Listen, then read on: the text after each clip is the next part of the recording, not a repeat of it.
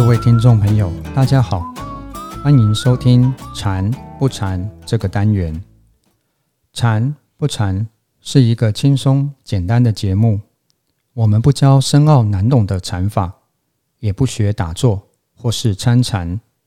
我们不在节目里面说禅，而是把禅修的观念融入到我们的日常里，用大家可以理解的方式，带着大家一起来练习。各式各样的生活禅。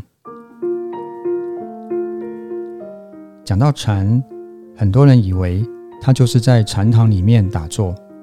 其实，圣严法师曾经说过，禅的修行应该要落实到日常的生活里。意思是说，禅修的方法是要运用在日常生活里面的。我们可以用禅修的方法来吃饭、走路、睡觉。或是喝茶，用禅修的方法来过生活，所以并不是一定要在禅堂里面打坐才叫做是禅。我们要怎么样把禅修的观念和方法用在生活里面呢？在回答这个问题之前，我想先带大家认识一下禅修的方法要领。禅修的方法要领主要是清楚和放松。清楚。是把注意力放在自己每一个动作上面，轻轻的、专心的去感觉自己每一个动作所产生的感受，不要太用力的去专注去感觉，因为一旦用力去专注去感觉，就容易让身体变得更紧绷。为什么不要让身体变得更紧绷呢？这就要讲到另外一个方法要领了。禅修的另外一个方法要点是放松。我们常讲，来休个年假去放松一下，那是不是表示大家都觉得上班工作的时候是很紧张的，身体和精神都是紧绷的？我们每个人的工作内容都不太一样，工作内容不同，必须承受的压力也就不同。除了工作。我们在生活中要面对的事情是多的更多，压力也不见得比工作时候来的小哦。现代的社会因为机器制造、电脑计算的速度不断地加快，我们为了要跟上社会的运转速度，相对地也要加快生活的速度。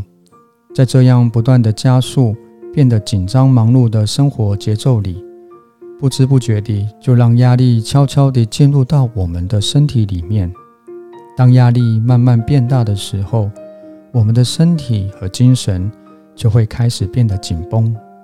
你可以想象一下，把一条橡皮筋往两边拉，拉到最紧的时候，这条橡皮筋很可能就啪的一声断了。就算没有断掉，拉紧的时间久了。橡皮筋也是会弹性疲乏的，我们就像这条橡皮筋一样，要是一直盯住，没有适当的放松，就可能在不知不觉当中造成身体和精神方面的伤害。所以在接下来的节目内容里，会带着大家一起来练习各种的生活禅，这些方法是可以让我们从早上睁开眼睛开始。一直到晚上睡觉来使用的，你可以利用每一个短暂的空档时间，找个舒服的地方放松一下自己，把所有的情绪和压力暂时抛掉，一起来练习生活禅，给自己充充电。有时候换个生活方式，体验一下用禅修的方法来过一天，或许你会有不同的新发现。